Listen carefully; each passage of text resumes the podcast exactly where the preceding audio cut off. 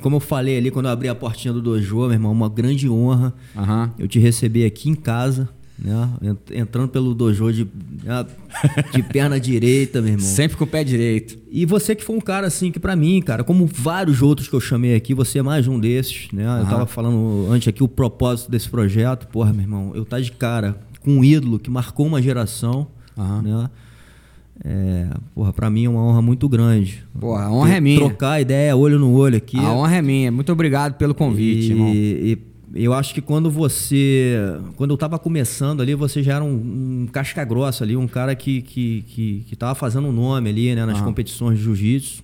E era um cara, uma referência, inclusive porque era do meu peso também, né? O peso leve. Perfeito. E era um, era um peso bastante disputado, né? Sim. Tinha, um- tinha uma galera forte ali.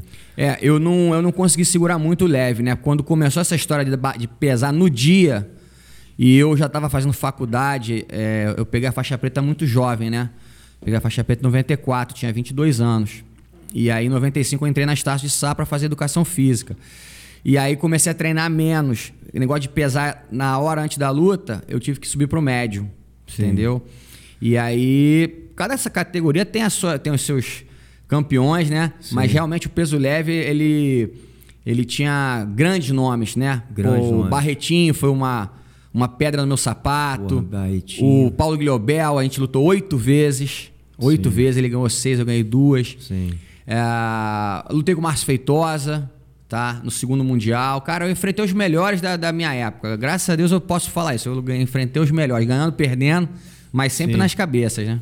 Não, isso, isso, isso é interessante, porque eu também, quando eu participei né, de- desse, desse, desse ambiente competitivo também, né, não, acho que não fui aí um grande campeão mundial, porque nem, nem tive minha, minha vida dedicada Aham. a isso, mas eu me colocava nessa situação, com- né, com- tanto no treinamento, eu sempre levei muito a sério, Aham. E na competição, então, meu irmão, eu ia pra ganhar, né? Claro, claro. E, e, e, e assim, pra Todo, mim... todo mundo quer ganhar, né? É, sempre. Sim. E pra mim, assim, o que, que sempre foi mais importante foi lu- lutar com os caras, né? Assim, com os caras que, porra, pra mim eu considerava ali. Então, porra, lutei também com alguns, cara, né, grandes lutadores. E, e ali naqueles momentos ali, pra mim, era o, era o mais importante. Independente se eu ia ganhar ou perder, Perfeito. né? Só ter aquela experiência ali, né? De lutar com o melhor, enfim. é, sempre foi muito muito importante, inclusive para a sua experiência e jornada dentro da luta, né, cara? Acho que você, como você está falando agora, ter passado aí, ter sentido, enfim, É. é, tanto a adrenalina do momento, né, quanto ter vivido essa experiência ali é muito importante, né? É, eu. Você falou ali que eu entrei no teu dojo com o pé direito. Eu, eu sempre entro com o pé direito em três lugares: avião, no dojo, seja pra lutar ou pra arbitrar, porque pra mim a adrenalina é igual, a responsabilidade é tão grande quanto. Sim. Eu sempre levei muito a sério tudo. E na belíssima academia Strike, que é a minha academia que eu reinaugurei junto com meus sócios agora em abril de 2021. A gente relançou a marca Strike, que foi uma grande academia no Leblon, é, que durou pouco tempo, ela ficou de 93 a 97, né? E depois o, o meu mestre, Roberto Traven, e o Alexandre Paiva, que é o Gigi, eles resolveram se separar, cada um seguir um caminho. Eu fui junto com o meu mestre e infelizmente a Strike acabou em 97. E aí, em 2020, a gente voltou com essa ideia de, de relançar a marca e conseguimos, graças a Deus, trouxemos três sócios investidores que, que, que eram da Strike também, né? Que é o Baiada e Paoli, é, o Marcos Meirelles e o Francisco Canepa, que é o dono da marca. O dono da marca é o Francisco Canepa. Conseguimos re- reinaugurar a Strike. Maneiro, porque eu acho que a Strike marcou ali, né, cara? Uma, uma geração, um momento ali importante, né? Com certeza. Agora, até já que você tocou nessa história aí, como é que. Porque teve, um- teve um momento ali de reunião também. Antes de, de, talvez da separação, Sim. teve um momento que tava todo mundo junto. E eu não lembro aí se já era Alliance ou Master. Perfeito. Porque, Excelente. inclusive, eu, né, através do Brigadeiro, a gente tava nesse grupo. Sim, sim. Né? E, eu, e eu lembro, eu dei, eu fiz alguns. Cláudio Moreno foi muito lá, Exatamente. Felipe Moreno. Exatamente, eu treinei, eu Aham. cheguei a treinar lá na Master, é, Sim. com a galera, treinei com o Leozinho, lá na época o Leozinho era, era faixa marrom, inclusive eu lembro desse treino, né? Esse- esses treinos pra mim eram os É, mais esse é um marcantes. fenômeno. Esse E Leozinho meu é um primeiro fenômeno. campeonato, na- ainda na faixa branca, foi um campeonato da Aliança interno, Aham. lá no Alto Leblon. Legal. Os, os tatames ainda era de. Porra, Sim. aqueles tatames. Então você lutou o primeiro Aliança, que foi na, no Clube Federal. No Clube Federal. Foi, você lutou Exatamente. primeiro. Eu lutei já de preta, você lutou de branco, eu lutei de preta esse campeonato. Exatamente. E fiz uma luta só contra o Fernando Marota, que hoje em dia é médico. Né? Era um cara duríssimo lá da nossa academia. E o árbitro foi o Leonardo Castelo Branco, que eu considero meu segundo mestre. Legal. Ah, bom, vamos lá. Respondendo a tua pergunta, que foi é, muito boa. da- da- dessa união, né? Então, a Aliança e a Strike são do mesmo ano, tá? A Strike é um pouquinho mais antiga. A Strike inaugurou em março, tá? E a Aliança inaugurou no final do ano de 93. O que, que era a Aliança? Era a união da Strike, tá? Que é Traven e Gigi, com a Master, que você falou aí, que era o Fábio Gurgel com Jacaré. O Fábio ainda não tinha ido para São Paulo. Estava para ir, mas não tinha ido ainda. A união de Vini Campelo, da Axe, grande pegador Vini. de costas, grande, uma fera, piloto de avião. Leonardo Castelo Branco, em Laranjeiras, que não era da galera do Jacaré, do Romero, não era, ele é faixa preta do Pinduca. Só que ele estava treinando com, muito com Traven na- nessa época, entendeu? Então ele foi um dos fundadores da Aliança. E acho que o Fernando Gurgel, que é o Magrão, irmão do Fábio. Se eu não me engano, acho, que- acho que eu não esqueci ninguém. E- Esse foi o time que fundou a Aliança e o resto veio, veio junto, né? Sim, e, e teve talvez esse momento ali, Uhum. né? é, começou esse movimento de união de academias. Sim, né? sim, perfeito. Talvez, talvez com o objetivo de se fortalecer para as competições, né? O time do Carson Grace era muito, era muito forte, ele era, era praticamente imbatível, né? Eles ganhavam todas as competições. Então, a galera do Jacaré se uniu, formou a aliança. O Dedé se juntou com, com o Endel, formou a Isso, nova união. isso. E outras equipes foram aparecendo, né? Para tentar chegar. Porque o Carson foi o maior. é, foi o maior celeiro de campeões do mundo do jiu-jitsu, né? Na década de 90. Então, assim. é, até- Até antes de 90, acho que da década de 80, porque eu comecei a competir em 88, né? Eu cheguei nas competições em 88 de, de juvenil faixa azul.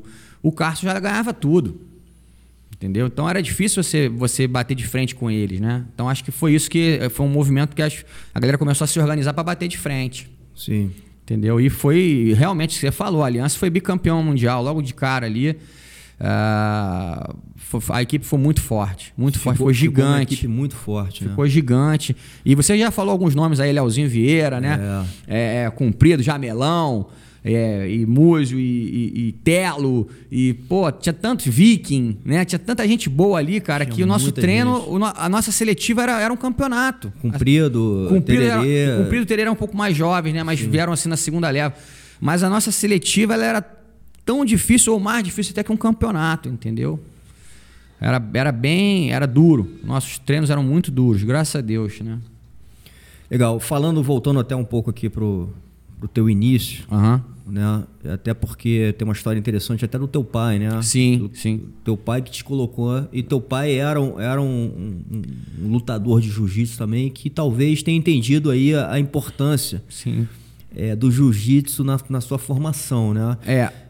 E- Exato. E, você começou muito cedo, né? E eu acho que isso, cara, assim, eu vi algumas pessoas que começaram cedo, faz muita diferença, né? Você entrar É, ficar no sangue, né? não só no esporte, até mais do que isso. Eu acho não Aham. ter uma formação marcial, né? A gente fala-se muito do judô, mas acho que o jiu-jitsu hoje também, inclusive com amadurecimento, a gente pode falar disso daqui a pouco, mas ele ele ele na, na formação ali da criança, ele é muito importante, Muito né? importante. Você tem essa, essa frase hoje que, porra, ficou aí famosa do, do, do, do Kelly, né? Do Kelly Slater falando, Sim. né? Que, que, porra, que colocaria, né? Assim, que vale colocar a criança, o primeiro esporte, Primeiro né? esporte. Enfim, então, e você teve essa. eh, Eu, eu, eu, infelizmente, eu comecei um pouco tarde, já comecei com meus 17, 18 anos de idade, mas quem começa criança, eu acho que isso entra, cara, de uma forma. Facilita muito. muito, né? A gente já absorve, acho que mais rápido. Sim. Eu comecei com 5 anos, né? Meu pai é faixa preta formado pelo João Alberto Barreto, que é um dos principais alunos do Hélio Grace. Sim. Pelo João Alberto. O João Alberto foi o mestre dele direto. E teve o Álvaro Barreto também, que é o irmão. E eu comecei ali aos 5 anos, tá? E sempre fazendo. Hoje em dia, meu pai é faixa vermelha nono grau, tá? Que é o máximo. Diplomado pela CBJJ e pela IBJJF, né? Então, reconhecido, tudo certo. E o meu pai sempre me incentivou a fazer jiu-jitsu ou judô. Tá? Eu não fiz só jiu-jitsu, não. Eu sou faixa roxa de judô do, do Joamar Gomes Carneiro, que é o, que é o sensei do Léo Leite, do Marcel Aragão, Legal. do Sandro Leite, né? Tem muita gente que foi. O próprio Dedé Pederneiras treinou lá também. Sonequinha treinou lá comigo. Maneiro. Ele tinha uma a galera do jiu-jitsu treinava lá, né? Cumprido, Saulo, eu, a esposa do Gigi, a Daniela Figueiredo. Tinha uma rapaziada lá. Então eu sempre fiz judô e jiu-jitsu, tá? Comecei no jiu-jitsu com meu pai, mas quando eu fui estudar no Colégio Santo Inácio, eu fiz aula de judô com o Trajano. Né? E meu pai nunca deixou eu parar. Eu queria parar, não vai continuar treinando. Meu pai nunca deixava eu parar, sempre ficava me, incentivando. Aí eu falava, pô, pai, mas eu quero fazer outro esporte. Tudo bem, pode fazer outro esporte, mas vai fazer o jiu-jitsu. Nunca deixava eu largar, entendeu? E aí fui levando, fui levando meio na brincadeira. Lutei alguns campeonatos de judô quando era criança, pelo Trajano. Aí ganhei um no Sion, meu primeiro campeonato eu ganhei no Colégio Sion. Depois, os outros três, eu saí perdendo. Criança, quando começa a perder muito, desanima. É. Entendeu? Meus três campeonatos seguintes eu não medalhei. Aí eu falei pro meu pai, pai, eu quero parar de lutar campeonato. Tá bom, não precisa lutar campeonato. Eu quero parar de treinar. Não, parar de, de treinar você não vai. Pode parar de competir, mas vai continuar treinando. Aí eu, tudo bem, continuava treinando. Então sempre teve esse papo, entendeu? Nunca podia largar, nunca podia largar. Aí eu fui. Foi uma coisa que acabou Sim. sendo natural para mim. É, e, e, e talvez o jiu-jitsu também na, na, nessa época, né? Os anos, sei lá, 80 é, e pouco, eu... 90, entrando né, na década de 90 ali. É ainda era pouco conhecido. Pouco conhecido, né? é. E, e, muito, e também muito concentrado aqui na Zona Sul, Rio de Janeiro, Sim. né? É, que tinham esse movimento. Eu puxo essa conversa aí, uhum. né? É, tentando entender a história, né? Porque, porra, hoje a gente, a gente chegou no mundo, né? De uma forma muito legal. Sim. Mas é, teve um movimento ali muito importante nessa época que você fez parte né? Talvez ali no Leblon, né? Essa, essa conexão com o surf também, né? sim, né? Com, com sim. outras, outras coisas que estavam rolando, né? Acontecendo naquele Perfeito. momento. Que fez ser o que é, inclusive em termos de estilo de vida, né? O, o, o André, eu lembro que quando eu comecei a treinar ali, né? 77, eu tinha 5 anos, 77, 78, não sei o quê. O, a academia que eu treinava era dentro de um prédio comercial, em frente à confeitaria Colombo, Copacabana. O nome do edifício é IC, Hoje, de vez em quando eu passo lá na porta, eu me lembro. E eu chegava já de kimoninho, né?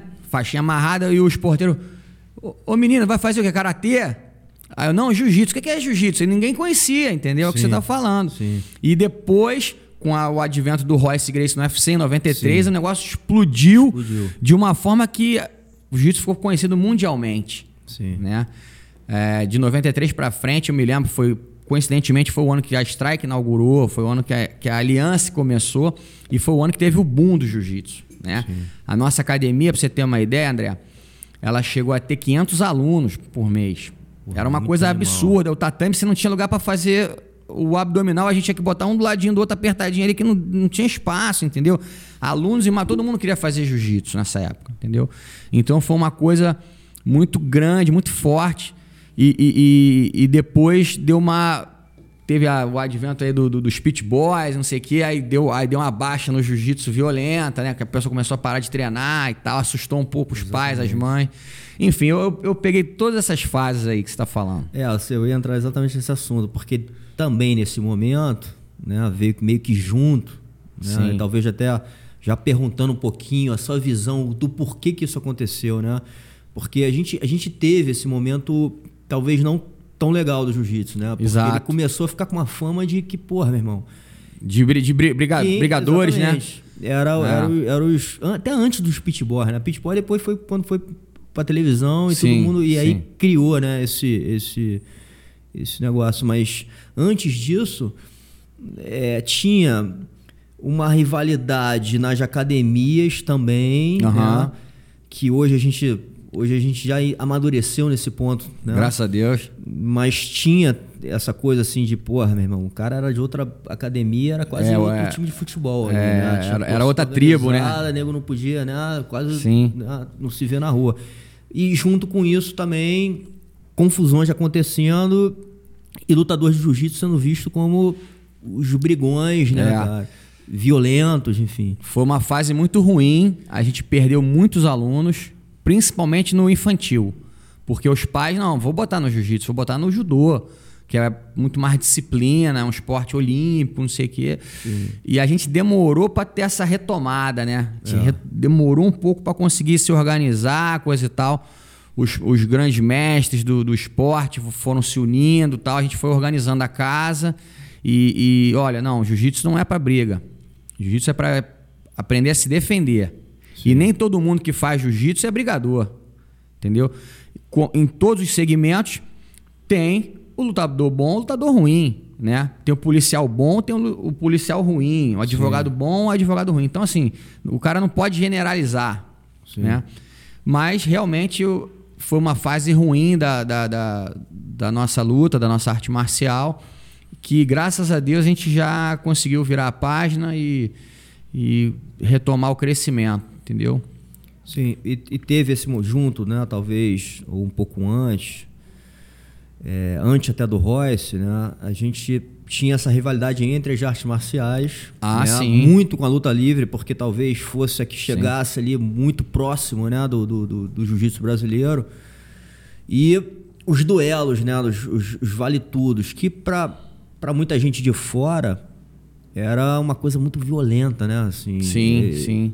e talvez, talvez fosse até um pouco, porque até nível de regras, né, ainda não, não tinha um entendimento ali, né, o que, que ia valer, o que, que não podia, e, e- e tinha por trás daquilo tudo uma uma aprovação ali dos lados, né, assim, quem, porra, era, um, era realmente um desafio, né? Sim, sim. Teve ali aquele primeiro evento no, no Grajaú, Grajaú. né? Que foi do, do, do Valide com o Eugênio, Sim. o Marcelo Mendes com o Murilo e o Fábio com o Denilson. Aquilo ali, ah, eu considero aquilo ali um, um ponto importante do jiu-jitsu, porque a, a vitória, né? As três vitórias do jiu-jitsu em cima da, da luta livre, que eram os nossos maiores rivais, é, também fez a, cresceu muito a, a nossa arte, né? Porque os caras eram maiores, mais fortes do que o pessoal do jiu-jitsu e a luta era bem parecida, né? Era É. tipo, o, o que é a luta livre para nós, a gente considerava como se fosse o jiu-jitsu sem kimono. Sim. E os caras eram duríssimos. E, e, enfim, foi uma, foi uma batalha que, que foi bom pro jiu-jitsu. E depois teve o advento lá na- no Tijuca Tênis Clube, né? Que teve Sim. uma briga danada, uma generalizada lá do, na luta do Renzo com o Eugênio. que Tá, aí, aí também não foi bom pra ninguém. Acho que foi ruim pra todo mundo, né? E até chegaram a apagar a luz lá do ginásio, enfim, teve aquela confusão, jogaram cadeira e tal. Eu tava na, na arquibancada nesses dois eventos, assisti, assisti, assisti de perto e pude presenciar tudo. É, eu participei de um Vale Tudo só, em 96, né? Que foi no Hebraica. Aí lutou. A gente lutou contra a galera do Kung Fu, né? E também ganhamos todas as lutas. Foi eu, é, do Jiu-Jitsu fui eu, Salo Ribeiro e o Anderson Xavier, o Sarrussa, que era da Master. Quem organizou foi o, o Romero Jacaré, junto com o Tota, né? Que era dos Hells Angels. Eles organizaram lá, foi num ringue de, de cordas, né? Do, do- que era do Santa Rosa. E teve uma luta de boxe, teve algumas lutas de jiu-jitsu dentro do ringue mesmo. Mas a, a- eu ganhei e tal, mas a minha família foi muito contra. E, e meu pai e minha mãe, pô, me desen- não, não me incentivaram a continuar, entendeu? Então eu acabei fazendo só um. Então, lá, se você for checar lá o meu Sherdog, tá uma vitória, zero derrota, zero empate. Boa. é, porque aquilo que, que a gente tava falando um pouco, né? Talvez naquela época ali também, cara, não tinha muito, né? Essa. Não digo preocupação com as regras, né? Mas assim. Era ainda uma coisa, desafio, né? É. Porrada comia mesmo. Porra, você podia ali quebrar um, um dente, sair. Exato, é. né? E, O- e o- ainda não tinha muita grana no negócio, né? O nosso evento, olha só, era um, era um round de 10 minutos, tá? Até alguém ganhar. Imagina só que loucura, alguém tinha que ganhar, entendeu? Alguém, não, não tinha fim a luta. Round de 10 minutos até alguém vencer. Porra, cara, graças a Deus eu ganhei a minha luta rapidinho. Eu tava com a costela machucada, eu tinha machucado uma semana antes. O, o, o, o meu médico tinha feito uma infiltração, entendeu? Graças a Deus a minha luta foi rápida. Se fosse ser longa, acho que eu não ia conseguir continuar, porque tava me incomodando, entendeu?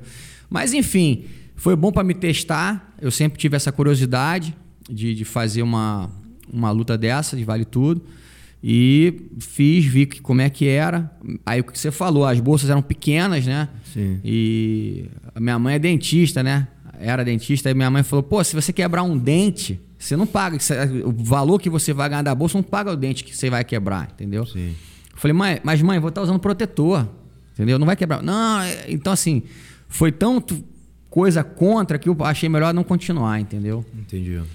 Mas isso fez parte, né? Assim, é, Sim. Essa, essa forma de divulgar, né? principalmente o, o jiu-jitsu, né? Se a gente for ver, inclusive os Grace, né? Sim, eles, sim. eles fizeram, eles usaram essa estratégia de marketing desafiando Mas várias outras modalidades. Exato, é.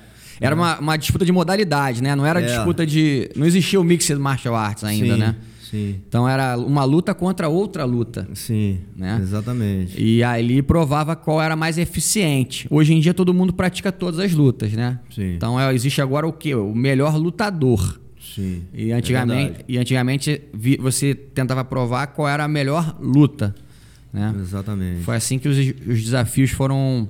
Academia Grace na, na, na Rio Branco, acho que era uma vez por semana, não sei se era toda terça-feira, eram abertas a, a- a- aos desafios. As pessoas iam lá desafiar. Os estivadores do Cais do Porto, né? Caras que eram bons de briga iam lá desafiar os Grace e seus alunos para ver como é que era, como é que funcionava o esquema, né? É, Aí chegava lá, tava o Robson Grace, o Hélio Vigio, Sim. o João Alberto, né? Então, aquela galera, Carson, aquela galera toda esperando para recepcionar os que não acreditavam. Exatamente. E eles já entraram nos Estados Unidos fazendo, usando a mesma estratégia. Né? Exato. Eu tive a conversa aqui com, com, com o Pedro Sauer, né? Ele, ele fala, ele fala, cara, eu, eu tava naquela leva, cheguei junto com os caras. Aham. E, e o Rorion botou lá no jornal que pagava lá uma grana, não lembro exatamente qual o número, mas botava uma, pagava uma grana para qualquer cara de qualquer modalidade que vencesse um faixa preta de jiu-jitsu. E aí, meu irmão, o Pedro Sauer falou que meu irmão tava em casa jantando com a família, batia um cara lá e queria sair na porrada com ele. Então, assim, é, porra, isso virou uma forma dos caras é, irem divulgando né, o jiu-jitsu, né? Porque a gente sempre. Né, Tem uma luta do Pedro Sauer, tá no YouTube, né? Com um cara do wrestling, wrestling, é, cara ele fala- gigante. ele fala ele, dessa- acho que ele lutando de kimono, cara. Sim. Eu vi essa luta. Dureza, cara, dureza. Os caras. tinha isso, É. porque na maioria das vezes eu lutava de kimono mesmo, né? Assim, É. Muitas vezes eu botava o kimono, o próprio Royce no, no início lá do No UFC, início, que como de a gente kimono, falou é. ali, quando você falou ali, foi o, o talvez o boom, né? Que eu acho que o Rorion enxergou que aquele caminho, aquela estratégia, né? E, e talvez agora, mostrando para o mundo, né? Abrindo na TV, Sim. né, a eficiência do jiu-jitsu, né, e, e ali meio que sem tempo, sem peso, né, porra, um, um- quase um vale tudo mesmo. O, o Royce, um pouco antes do UFC, ele já. Lá na Academia Grace em Torrance, ele já era o cara o linha de frente, entendeu? Ele já estava fazendo. O que ele fez dentro do UFC em 93, ele já estava fazendo direto na Academia Grace em Torrance, um pouco antes. Os caras vinham de outras artes marciais desafiar lá, o nego filmava, Sim. né? E eles sa- saíam no braço lá. Aí finalizava, quer ir de novo? Quero. Aí finalizava de novo. Entendeu? E quem aparecesse lá, ele fazia o serviço. Tanto que ele foi o escolhido para para representar a família, né? Muitos achavam que ia ser o Rickson. É. Ah, depois que saiu o livro aí, a gente Tem esse papo aí né, no livro. tem esse papo no livro aí, né? Quem quiser pode se inteirar melhor. Sim. E, e o Royce acabou sendo escolhido para fazer, para representar a família e representou muito bem, né? Porque ele era magro, ele não era tão Sim, forte quanto o sim, Rickson. sim. E ele com 80 e poucos quilos ganhou de caras enormes, né? Porra, Dan Seven, Sim. né? Enfim, foi enfileirando a galera toda lá. O, o próprio Ken Shamrock, né? Que foi o, o- talvez o- um dos caras mais duros que ele enfrentou ali dentro, né? Sim. E, enfim, o Kimo, né, Leopoldo, ele, cara, pegou os melhores que tinha ali na, na época e, e fez o serviço bem feito. Porra, muito bem feito. E impressionante, e de novo voltando, porque você fez parte dessa história de alguma forma, né? É, como a nossa arte ali tinha uma eficiência que poucos conheciam, né? E até a Sim. forma como, como a gente jogava. Porque, porra, muitas das vezes, inclusive o Royce, jogava aquele jogo por baixo ali, né? Fazendo Sim, guarda. Fazendo guarda, isso aí. É, em que o leigo olhando de fora aquilo ali, você tá numa, parece que você tá numa posição de desvantagem, né? Você porra, tá com as costas no chão e dali você tem muita eficiência técnica, enfim, tem, né, tem, tem vários recursos técnicos para acabar uma luta, né? É, você pode ver que os primeiros UFC, os comentaristas nem sabem o que está acontecendo. Sim. Entendeu? Às vezes o cara tá sendo finalizado no triângulo, ele não sabe nem o que estava acontecendo, aí a luta acabava, o Royce tinha o braço levantado. Ué. Então, assim, foi muito bom para provar né, a eficiência do jiu-jitsu perante as outras artes marciais. E hoje em dia estamos aí, né? Graças a Deus estamos aí até hoje. É, trabalhando forte aí para continuar o legado. Sim. E aí, voltando aqui para sua história, né, cara? Você foi um grande competidor e teve um momento ali. Você pode falar melhor, ou até o porquê, que você começa a arbitrar algumas lutas, né? Que talvez também, é, eu fazendo um pouquinho parte dessa história também, assim, é- é- era, um, era difícil, né, meu irmão? Era difícil você, primeiro, arrumar alguém para querer fazer esse serviço. Perfeito. Né? E depois para fazer esse serviço bem feito. Perfeito. Né? É, então, foi meio por acaso. A minha entrada na arbitragem foi, foi, foi meio por acaso. Eu sempre gostei muito da, dessa parte, eu, eu sempre li muito livro de regras e tal. Enfim, sempre gostei, sempre me interessei por isso. Porque se você conhece bem a regra, eu acho que você luta melhor. Sim. Entendeu? É, e aí, quando eu fui pegar o, o terceiro grau na faixa preta, pela, pela CBJJ, é, é, aí falaram assim: não, você não precisa fazer o curso de primeiro socorro, que você é formado em educação física, só você apresentar o CREF. Aí eu, opa, tá aqui o meu CREF. Me formei em 99. Aí, ah, tá, beleza. Mas você vai ter que fazer um curso de regras com o professor Álvaro Mansor para você ganhar o certificado e você dar entrada no seu terceiro grau. Eu fiz, tá? Foi. é, se eu não me engano, foi lá na Axe, Academia do Vini. E eu tirei uma boa nota. Eu nunca fui nota 10, tá? Eu nunca fui nota 10. Para você ser árbitro, você tem que tirar de 8,5 para cima. Eu ficava ali na- no meio do caminho, né? 8,5, 9. Eu nunca fui nota 10 na arbitra... nas provas, né? Sempre errava alguma coisinha. E o Álvaro Mansor, ele perguntava para os caras que tiraram nota boa quem queria ser árbitro quem não queria. Você escrevia na prova, na prova, eu quero ser árbitro. Então, eu não quero ser árbitro. E aí, ele acabou me chamando para começar a arbitrar com ele. Só que em 2003 eu ainda estava competindo. Entendeu? Tava competindo forte ainda. Tava no Master 1, tava lutando todos os campeonatos e tal. E aí eu consegui levar até 2008. Foi o ano que eu me aposentei oficialmente das competições. Hoje eu luto nos campeonatos da federação, do mestre Robson, mais para me testar Deixar e para né? e para continuar em forma, né? Que aí você se obriga a fazer dieta, você se obriga É. a treinar mais forte, você, você- se cuida mais. Mas, assim, oficialmente mesmo, meu, me aposentei em 2008. Foi minha última competição depois do Internacional de Master, que era considerado Mundial de Master. Não tinha Mundial antigamente, Mundial é uma coisa recente. Então, eu ganhei o Mundial de Master pela segunda vez, em 2008. Já estava com meu filho de um ano, Matheus, tinha um ano. Hoje em dia ele tem 14. E a arbitragem, ela começou a me ajudar financeiramente também. Porque tem campeonato toda hora, né? Sim. Então eu comecei a trabalhar direto com, com o professor Álvaro, é, brasileiro, brasileiro de equipes, é, enfim, vários campeonatos que tinham, brasileiro sem kimono, e ele cada vez sempre me, me chamando mais, tá? Então começou meio sem querer, eu não, não planejei ser árbitro, acabei sendo convidado e a coisa foi acontecendo. Até que em 2006, como você falou aí, que é uma missão para poucos, me chamam para arbitrar a luta mais importante do campeonato. Roger Grace contra Xande Ribeiro, 2006. Final do absoluto faixa preta adulto. Uma luta emblemática, uma luta que vinha de dois anos problemáticos. 2004, o Roger quebra o braço do Jacaré, o Jacaré não bate e ganha a luta, com o braço quebrado. O árbitro Fredson. Alves, depois dessa luta, é, já foi meio colocado de canto. Né? A família Grace em cima toda ali é complicado. Aconteceu isso, ele ficou, de- ele ficou um pouquinho de canto ali depois É, porque queriam que o Roger tivesse ganho, né? quebrou o braço do cara, o cara ficou Na- fugindo. Na, sua, na sua visão, que, que- que, você acha, né? Lógico, você vendo de fora. Trazendo para os dias de hoje. A gente sabe que, porra. Não, mas trazendo para os dias de hoje ou eu, se eu tivesse lá em 2004? 2004. Se eu tivesse naquele momento ali. Cara, olha, talvez o Múzio, se tivesse lá, teria dado algumas punições do jacaré. E ele aí ficou depois ele ficou fugindo, fugindo da luta. E aí o Roger teria ganho. Talvez, tá? Não posso afirmar. Sim. Muito difícil a gente se colocar lá. 2005, Alexandre Baraúna me dá dois pontos de queda lá fora na, no taco de, de, madeira do Tijuca Tênis Clube. Não era para ser ponto. O Engraçado. Rio, caiu no abismo. Não, passou da área de segurança é abismo. Não Sim. pode dar dois pontos ali.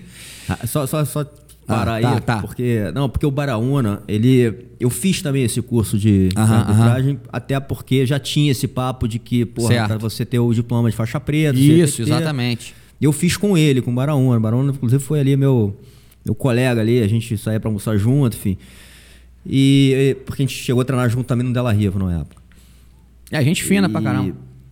É, então, e ele, você está falando agora do caso, eu, e eu, cara, eu até pensei, eu falei assim, porra, você, porque deve ser um negócio maneiro. E a gente, a gente adorava, porra, era viciado pelo jiu-jitsu, né, cara? Eu queria ter sim, alguma sim. conexão com o jiu-jitsu a mais, né?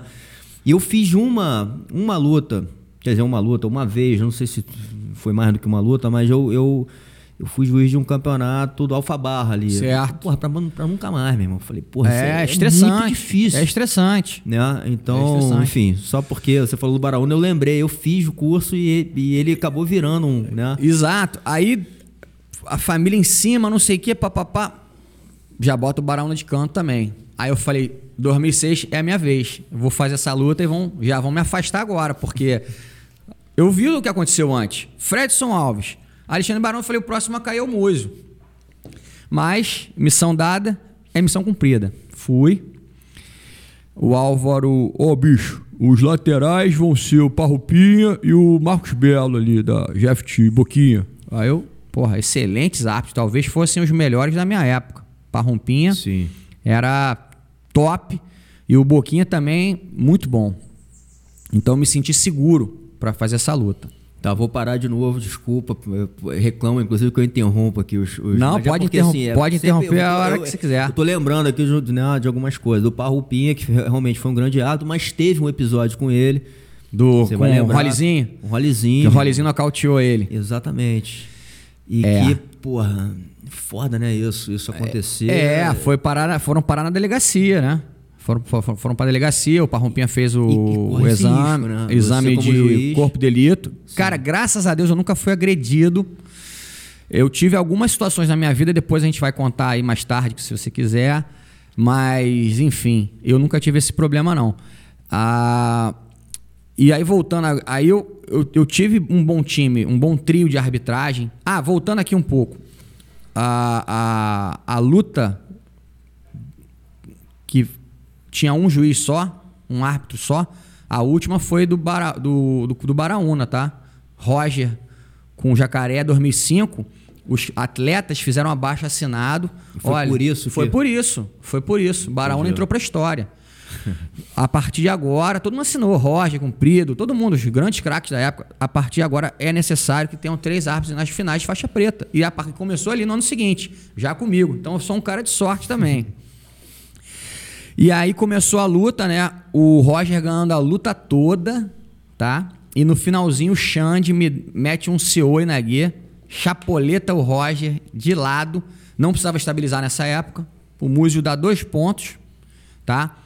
E como eram três árbitros, eu tive a curiosidade de olhar para o Parrompinha. O Parrompinha sentado estava, fez assim com a cabeça, sentado estava, sentado ficou. Falei, beleza, Parrompinha concorda comigo. Aí eu olhei para o judoca, Marcos Belo, faixa preta de judô da Gama Filho. Ele me levanta e dá vantagem. Aí eu falei, campeão, dois contra um, pode sentar aí. Tá valendo meus dois pontos. Xande Ribeiro, campeão mundial absoluto. Aí a família Grace invadiu do mesmo jeito, entendeu? O Álvaro, porra, bicho, por que, que você deu dois pontos? Eu, tava, eu ia trazer a minha a regra hoje, é, esqueci, ia trazer Até o, livro, o Álvaro questionou, é? É, eu, eu, ia trazer o livro de regras aqui, que inclusive é, é com a minha são as minhas fotos, né, da, da, na IBJJF, lá, mostrando tudo. Esqueci. Aí eu, eu, eu sou um cara que eu tenho a memória boa, né? Minha é memória de elefante. Falei, se cair de costas, de lado ou sentado, são dois pontos, tio. Tá na regra. Aí o Álvaro olhou, é verdade, bicho. E mantei, o resultado foi mantido, entendeu? E ali foi a minha. É, o meu nome ficou conhecido no mundo da arbitragem. Sim, sim. Entendeu? Porra, quem é esse cara que fez a final? É o Muso de Ângeles. Porra, o cara é bom. Entendeu? Legal. É, aturou, aturou a pressão, os 10 minutos, família Grace em peso ali. Reila, Maurição, é, Reison, é, todo mundo, né? Renzo, Ralph, todo mundo estava presente naquele dia e o resultado foi mantido, tá? Infelizmente, nesse dia, Roger Grace, tri-vice. Tri-vice campeão absoluto. Ele tinha perdido por pé de pano. Não, tetra-vice. Ele tinha perdido por pé de pano a primeira luta de preta dele. Ele quis lutar porque o Roger não fecha, não, nunca aceitou fechar. Então ele lutou com o pé de pano, perdeu. Depois duas pro Jacaré e uma pro Roger. Um, e uma pro Xande. Então quatro vezes vice. Entendeu? E ali, essa luta me projetou, porque a partir dali eu comecei a ser chamado constantemente para os principais campeonatos. E eu dei outra sorte na vida. No ano seguinte foi para Califórnia. Legal. O Mundial foi para Long Beach, né? Onde é até hoje. É, na minha opinião, não foi sorte, você teve todo o merecimento, ah, né? Porque, é, primeiro, e aí até como isso aconteceu, é, já é uma, virando uma pergunta aqui, porque você ser escalado para uma luta dessa é porque você já tem né, uma certa certificação ali para estar tá ali, né? Exato. Então, exato. se você for escalado, porra, e depois depois que você é escalado e você é anunciado como o, o juiz da, da, do, da final de absoluto, como é que é para você é, enfim, encarar isso, porque, porra, é adrenalina que vem, enfim, é, é, muita coisa que deve vir nesse momento, né? É, eu, eu como eu te falei, essa foi uma, a primeira grande luta que eu fiz na minha vida. Eu fiz muitas, tá? Eu fiz, Sim. porra, Bochecha e Rodolfo, é, e acabou. E a cereja do bolo que eu fiz na minha carreira foi o Bochecha contra o Roger, numa época que os dois eram 10 vezes campeão, campeões mundiais, tá? 10 vezes cada um. Agora não, Bochecha agora é 13. Sim. Mas nesse, em 2017, 2017, quando teve o, o, o evento da Kira Grace, né, o Grace Pro, eles já tinham empatado no Metamores. Sim. Que, que o, o árbitro foi o Regis Lebre, tá? E aí foi o tiratema aqui na Arena Olímpica. O Totti era o coordenador, coordenador do evento, me chamou, junto com a Kira, para mediar essa luta de 15 minutos, porque era um tiratema, tá? E aí o Roger finalizou nas costas. Então, assim, essa foi a luta. Quando pergunto qual é a sua luta principal, foi a luta que a, a Kira considera a luta da década. Roger contra a Bochecha, os dois 10 vezes campeão mundial. Sim. É, e a minha luta mais importante, a luta que, que, me, que me projetou para o cenário da arbitragem, que foi a que eu falei do Roger com o Xande. Porque quando você faz a, a final de um absoluto um campeonato mundial, o mundo inteiro assiste aquela luta. Sim. Então, se você tiver uma boa participação nessa luta, aí você fica em evidência. Foi o que aconteceu. 2007, quando foi para Califórnia, eu já eu tinha uma facilidade primeiramente para Atlanta, porque meu professor já estava lá, o Travin, né? Então eu ia para Atlanta de, de, de, Delta. Ele, tinha, ele sempre teve muitos alunos pilotos, né? Então eu tinha uma, uma passagem que era mais barata e me proporcionou de eu ir. Os dois primeiros mundiais, 2007 e 2008, eu fiz isso. Eu ia para Atlanta e depois eu ia para Los Angeles, onde tinha lá o campeonato em Long Beach, né? E e aí em 2009, esse aluno que conseguia as passagens pra gente, ele deixou de ser aluno do Traven. E aí eu tive uma conversa com o meu chefe na época, que é o Marcelo Siriema, e falei, ó, agora se a IBJJF quiser me levar, eu não tenho mais aquela facilidade que eu tinha de estar tá lá nos Estados Unidos para o Mundial. Aí ele falou: não, agora deixa com a gente. E aí em 2009 começa a minha trajetória pela IBJJF oficial. Aí eu comecei a correr o circuito todo, né? Sim. Europeu, em, em Lisboa, uh, o Mundial, o PAN nos Estados Unidos, uh, os principais nos Estados Unidos e o europeu em Lisboa. Cheguei para o Japão, no Asiático. E eu também dei o pontapé inicial lá na, na Itália, que começou a ter o europeu sem kimono. Roma Open junto com o europeu sem kimono. Então eu fiz lá 2000, o primeiro, né? 2013, 14, 15, 16, 17. Então foi uma coisa assim que eu comecei e não parei mais, né? Só fui parar Sim. em final de 2017 que eu dei um, dei um tempo para poder me dedicar à família. Legal. Voltando, vou voltar ali para para talvez a luta que te projetou ali, como uhum. você falou, né? E, e, o momento ali antes, quando você é escalado, uhum. né? Tudo que passa ali pela sua cabeça, de você estar tá naquele momento, não como lutador, mas como árbitro. Perfeito. Né? E, e, e toda. É, eu não tinha me aposentado ainda, né? Como lutador, né? Como lutador, em 2006 eu tava, ainda, ainda, tava, tava ainda tava lutando como Master 1, né? Sim. Eu fui me aposentar dois anos depois, 2008. Que aí eu vi que a arbitragem estava chegando tão forte para mim que eu não ia conseguir conciliar. Entendi. Os dois, lutador e árbitro, Entendi. entendeu? Aí eu me, resolvi me dedicar à arbitragem. Mas teve, teve, até legal você puxar isso, porque teve um lado importante. Eu acho que tem um lado importante de você ter tido uma uma vida aí dedicada à luta como lutador, né? Porque você se colocou durante muito tempo, de uma maneira anos. muito intensa. 20 anos. Né?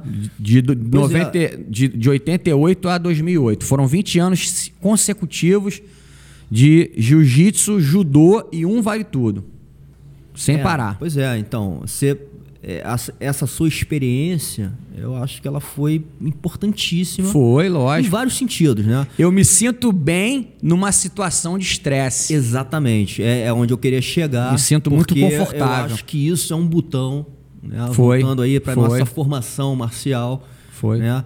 O quanto esse botão de você encarar um desafio né? Seja lá qual for, porque foi, foi, foi o gatilho. O gatilho foi esse. Eu estava bem ali, eu estava confia... É, confortável, eu tinha conhecimento da regra, eu tinha é, muitas, muitos anos ali no tatame lutando, entendeu? Como professor, como atleta. Então, assim, foi uma coisa natural. Quando aconteceu, para mim, foi uma coisa natural. Entendeu? Eu não, não senti a pressão não nenhuma. Né? Lógico que existe uma responsabilidade, principalmente quando eu falei né? Quando entra um Grace, né? Eu ali, quando eu tava é, linha de frente, pô, teve um, um Mundial que o, o Kron tava de roxa ainda, filho do Rickson, e aí o meu diretor, bicho, tu vai fazer todas as lutas do Kron. Então eu tava na área 8, o Kron ia lutar na 3, eu largava a área 8 vinha pra área 3. Aí daqui a pouco eu tava na 6, entendeu? E os meus colegas que estavam naquela área ali, às vezes até ficavam chateados, falavam, não, deixa que eu faça a luta. Eu falei, bicho, o, o tio Álvaro que mandou, só que tô cumprindo regra, entendeu? E eu ficava. Aonde o cara fosse lutar, era o músico, aonde, entendeu? E, pô, e Rickson assistindo, o Hélio Grace ainda era vivo, Roller, Hulk, a família toda ali, aquele, aquela pressão. E eu ficava tranquilo, que eu falava, pô, se tá acontecendo isso comigo, se estão me dando essa, essa, essa, essa missão aqui, é porque eu tenho condições Sim. de trabalhar, de fazer bem feito, entendeu? E ia fazer. Sim. Entendeu? É, mas ao, ao mesmo tempo, só estou questionando aqui, uhum. mas ao mesmo tempo podia passar aquilo ali que, no mesmo tempo que você foi projetado, né, pra, porque você teve uma boa atuação, Sim. se você tem uma atuação ruim em alguma dessas de... lutas, ele te joga lá para baixo de novo, né? Ah, assim. com certeza, com então, certeza. Então, assim, chega essa pressão de alguma forma, né? De que, porra, meu irmão, isso aqui, nesse momento aqui é muito importante, a concentração tem que estar... Tá é, ali, né? cara, mas eu vou te falar assim, é, é, é, as atuações sempre foram boas, graças a Deus. Eu tive alguns problemas, né? A gente às vezes erra, ninguém acerta sim, sempre. Sim. E eu também tomei muita bronca da IBJJF, entendeu? Eu, por exemplo, esse que o Kron foi campeão é, mundial de roxa, onde ele ganhou todas as lutas, tá? Eu não tenho certeza, mas eu acho que ele finalizou todas as lutas, tá? Um pouco antes de eu, de eu levantar o braço dele na final, uh, joga uma faixa marrom, cai no meu pé, tá? que, que o árbitro, uma pessoa normal, não é o meu caso, o que, que uma pessoa normal faria? Ia pegar a faixa marrom, ia dobrar, ia botar no cantinho e levantar o braço do Sim. Cron. Eu, na minha cabeça, falei, pô, quem jogou? Olha só a minha viagem. Na minha cabeça, o Rickson jogou e me deu a honra de amarrar a faixa marrom no filho dele. Aí eu peguei e amarrei a faixa marrom no Cron, mal. E levantei o braço do Cron de marrom e o outro de hoje. Meu amigo, Aí o BJJF me chamou, tu tá maluco, cara? Tu é professor do Cron agora? Falei, não, mas jogaram a faixa para mim, eu amarrei. Cara, mas você não pode fazer isso. O mundo inteiro vai ver uma foto, cara de marrom, você. Depois que eu fui saber quem jogou foi o Royler. O Royler que tá com a faixa no meu pé. Mas, enfim, cara, são coisas de, da, da vida, sim, né, que aconteceram sim. e, meu irmão, é, eu, eu, eu fui um cara espontâneo. A vida inteira eu fui um cara espontâneo. Achei que era eu que tinha que amarrar, mas eu amarrei. Fazer o quê? Tomei uma bronca do caramba, ah, nunca mais tu faça isso, bicho. Né? Entre outras, essa foi uma das broncas Sim. que eu tomei. Falando, inclusive, já que você tocou nesse assunto, falando das histórias, você falou que de repente você ia contar, talvez até de algum tipo de ameaça ali, né? Sim. Ou, ou, ou porra, situação que você se sentiu ali, porra, quase foi agredido, né? Porque... É. Sim, sim. Você tá numa posição ali, cara, difícil, né? Muito difícil e a gente nem sempre a, a gente não consegue agradar todo mundo. Então eu tive situações sim de, de atleta perder, me xingar, começar a discutir comigo e eu é, revidar as, as agressões verbais, né? E aí nós fomos chamados durante a semana lá na CBJJ, não em dias, não no mesmo dia para não ter briga ele foi num dia, eu fui no outro e cada um tomou a sua multa. Eu não sei a dele, tá? Não vou falar o nome dele, tá? Hoje em dia tá tudo resolvido, não tem mais nada contra ele, mas a minha multa na época foi 150 dólares. Eu falei, pô, mais um evento no Brasil, vou pagar em dólar? É, vai pagar em dólar. E aí eu paguei, entendeu? Porque eu concordei que na posição que eu estava, eu não tinha que devolver Sim. na mesma moeda, porque existe uma, uma ocorrência, né? Um, uma folha que você Sim. preenche e ali eu ia escrever tudo que ele me falou. Né? Ele falou: ó, você quer que eu vá na tua academia te dar porrada? Segunda-feira, na frente dos teus alunos. Eu tinha que ter escrevido tudo. Sim. Né? Que ele falou: ah, você é recalcado. Eu tinha que ter botado tudo, Sim. assinar, aí você arruma duas testemunhas e ele ia ser julgado. Entendeu? Sim. E eu não fiz isso. Eu, eu, ele me xingou, eu xinguei de volta. Entendeu? E ficou nessa. E aí foi a minha pior punição foi essa, como árbitro. Agora de ameaça, sim, já teve um atleta que, que, que uh, era, era é policial militar e, e eu não estava na área dele, tá? Mas o meu colega que estava arbitrando esse dia é, é do De La Riva, né? E dizem que ele é o cara mais azarado da arbitragem. Realmente é, porque eu fui fazer a luta por ele e deu esse problema comigo. Bom, foi ameaçado de morte, né?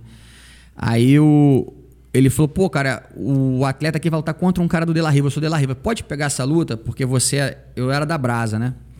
É, depois que eu saí da Aliança. É, já que você é da Brasa, você pode fazer essa luta porque você é neutro. Aí eu, beleza vou ajudar meu amigo. Fiz a luta, o cara perdeu. Aí eu tô saindo ali para amarrar o sapato, o cara falando aqui em pé. E eu não sei quem. Aí eu levantei qual foi, meu irmão? Ih, tá me peitando, tá me encarando, vou te encher de tiro quando você sair. Aí eu falei, vou sair às, às, vou sair às 9 horas da noite. Pode me esperar lá fora que a gente acerta. Tô esperando ele me dar tiro até hoje, né? Enfim. E aí agora a gente é amigo. O cara veio candidato a, a deputado federal, me pediu o voto. falei, cara, você tem que, você tem que definir o que, que você quer. Uma hora você quer me matar, outra hora você quer o meu voto. Porra, vamos resolver essa parada aí, meu irmão. Brinquei com ele, mas ele ele se exaltou, ele foi, ele tomou uma, ele tomou uma punição da, da, da CBJJ na época, ele ficou acho que um ano afastado, entendeu? Aí eu fui chamado obviamente fui chamado para falar o que, que tudo que ele disse, o que aconteceu. Eu falei, ó, o cara me ameaçou de morte, entendeu? Eu, só porque eu perdeu a luta Sim. e porque eu encarei ele, ele tava falando, eu levantei, sabe? Então assim, foram situações que, que aconteceram comigo e pode acontecer com qualquer um, entendeu? Mas é, a gente tem que estar preparado para isso. Ou então você não pode ser árbitro. Entendeu? o árbitro ele tem que. Assim, É muito diferente você ser árbitro nos Estados Unidos, nos Emirados Árabes e no Brasil. Porque lá fora existe um respeito, é, entendeu? Isso, isso. A, a, educação é diferente tal. Nunca vai acontecer isso lá, entendeu? Mas, enfim, era, era uma profissão que eu tinha escolhido, né? Sim. Como eu te falei, 2008 eu resolvi abraçar a causa, tá? E as coisas aconteceram muito rápidas na minha vida, porque 2009 eu já fui chamado para ministrar um curso internacional no México. Entendeu? Então, assim, em um ano que eu resolvi abraçar, é, eu já estava começando a dar curso, ministrar curso, entendeu? E eu comecei pelo exterior antes de começar pelo Brasil. No Brasil só fui começar em 2012, entendeu? Sim. E lá fora em 2009 já comecei. México, me chamaram depois para Finlândia, depois é Panamá, entendeu? Então só depois é que eu fui fazer Brasil. Legal. Voltando aí esse lance do desses acontecimentos uhum. né, e ameaças, enfim, esses que deve ter acontecido vários. Né? Vários. Né? É, acontece principais para é, não. Mas tal, aí levando agora para outro lado, né? Você como lutador, você acha que isso de alguma forma te influenciou? Porque assim, talvez se você fosse só árbitro, talvez você ia segurar mais a onda, né? Talvez Porque é. você tem uma bagagem, né, de, de lutador, né? Então assim, que tem todo um lado bom disso, né? A gente eu só falo disso o tempo inteiro aqui nessa conversa. Mas, e não estou nem falando que talvez seja ruim, mas de você também não ficar ali tão quieto, né, cara? E, e às vezes é. ver um cara ali que fala assim, porra, o cara vai me bater, meu irmão. É, é, né? é na época da pandemia, eu fiz muito. É, muitas conversas, né? Ah, agora me fugiu a palavra. É, com pessoas que queriam saber da, da, dessa minha parte de arbitragem, coisa e tal. E um dos caras me perguntou o que, que o músico de hoje falaria pro músico do passado. Eu falei, ó, eu, o de hoje é mandar o músico antigo beber mais chá de camomila, entendeu? Ficar mais calmo, entendeu? Ser menos é, respondão, menos, menos, né? O cara tem que ser mais tranquilo para exercer esse tipo de, de trabalho, entendeu? Sim. Senão fica complicado. Mas com certeza, eu, eu não tinha sangue de barata, né? Sim. Então, às vezes, o cara falava um negócio para mim que eu não gostava. Xingava a minha mãe, dona Rosa Mary. Eu, poxa, a minha mãe não vai xingar. Pô, peraí, meu irmão. Fala comigo, deixa minha mãe em casa. Entendeu? Então, assim, a, a coisas que a gente não, não concordava, mas é, faz parte do trabalho, né? É, e você eu volto nessa conversa, cara, que você, você passou, você fez parte de uma geração e não parou nunca, né? De, de nem de competir, nem de, estar envolvido de uma forma muito intensa e verdadeira com o jiu-jitsu. Então você, a gente atravessou essa, essa fase de transição. Então, assim, tava rolando um amadurecimento, né? É, ao longo do. Porra, se a gente pegar no início lá, eu quase invadia os dojos, não tinha exato. nem proteção, né? Exato, exato. É, aqui é. a gente falou aqui um pouco das, da rivalidade entre academias que existiam. E às vezes faltava muito respeito até, né, cara? Essa, coisa do, do que, que falam hoje do, do, do trash talk. Acontecia isso, né? Em, é, de uma certa forma, De uma sim. certa forma, né? Não muito assim para se né, como de novo estratégia de marketing, mas é porque tinha essa, essa rivalidade, ela existia mesmo, né, cara? Então, Perfeito. E, e aquilo ali era tudo, por mais que não valia, não, não valia grana, daquele momento ali era, era, era porra, significava muito pro cara, né? Então, era, era, era complicado. Né, então, assim, você, atravessou e chegando aí onde você, onde falou, que é, é, é muito legal também, assim, o quanto a gente evoluiu, amadureceu. Perfeito. E hoje virou, né, cara, assim, um, um negócio muito bem organizado, né? É, e que eu acho que traz um pouco esse lado do, do, do, do que a gente falou, do respeito, do, do fair play, né? E, e, hoje as regras, elas estão, talvez, é, por tanto tempo aí que a gente passou, né, estudando e vendo tudo mais, ele, né, a gente evoluiu também nesse, nessa, nessa parte, por mais que existem ainda um monte de conversa se Sim. esse livro de regras é o melhor para o jiu-jitsu e tudo mais. É, não, aí é complicado demais, né? A gente vê um, vários mestres reclamando, né, Sim. que o, a, a, regra hoje em dia não é, é, ela dar margem pro amarrão, né? Pro É. amarrão vencer e tal. Mas, cara, eu acho que tá, tá num caminho bom. É, eu acho que a gente tem, tem punido os atletas, né? Que, que amarram a luta 20 segundos, a gente já começa a, a dar as punições. Então, é, acho que o jiu-jitsu o jiu-jitsu tá ficando dinâmico. Agora, 10 minutos é um tempo muito longo, né? Pra faixa preta adulto e é, é impossível o cara lutar 10 minutos no, no gás total, né? Sim. Então sempre vai ter um momento da luta que vai estar um pouco amarrada, né? Não tem muito jeito. É, eu tive, tive com, com o Helson aqui, ele, Aham. ele, ele fez as críticas, né, duras, assim, falou, porra, não pode isso, não pode aquilo, a luta tem que correr. Inclusive, não sei se foi aqui nesse momento aqui comigo, mas na academia dele, eu acho que ele, ele falou sobre a luta que você foi o árbitro do, do Roger com o Bochecha. Essa luta, ele fala, e ele, inclusive, ele fala, levando assim pro lado legal do negócio, que você deu a punição, né? Por, Sim. por, por falta de, de, de atividade ali, né? Então, É, eu vou. vou, é, vou... teve, teve, teve a, o pulso forte ali, né? De, de chegar e dar, meu irmão. Eu vou agradecer ao Helson. Sou um grande fã do Helson. Mas eu tenho que, que tirar o chapéu aí. Quem puxou essa punição foram os laterais. Tem que falar, é. tem que falar a verdade. Não foi o Múzio. Quem puxou a punição foi o Luiz Henrique Cabelinho, da Grace Barra, e Serginho Bujão, da GF Team. Como eram três árbitros. Ah, eu, depois eu vou contar uma história dessa luta aí. Se, se puder. Não, lógico. Eu tá aqui pra contar a história. É, e como eram três árbitros, dois laterais levantaram, aí eles fizeram esse gesto aqui, ó. Seguraram os dois antebraços, que é uma um gesto que nós usamos árbitros para indicar que os dois estão amarrando, tá?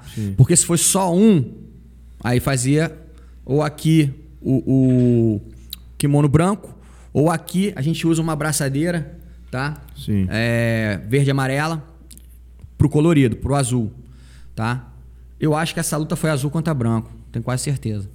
E aí, quando eles fazem assim, é porque os dois estavam amarrando. Então eu falei, parou, é, lute, lute, combate. E aí, então assim, agradeço ao Helson, mas não foi o músico que puxou não, foram os laterais.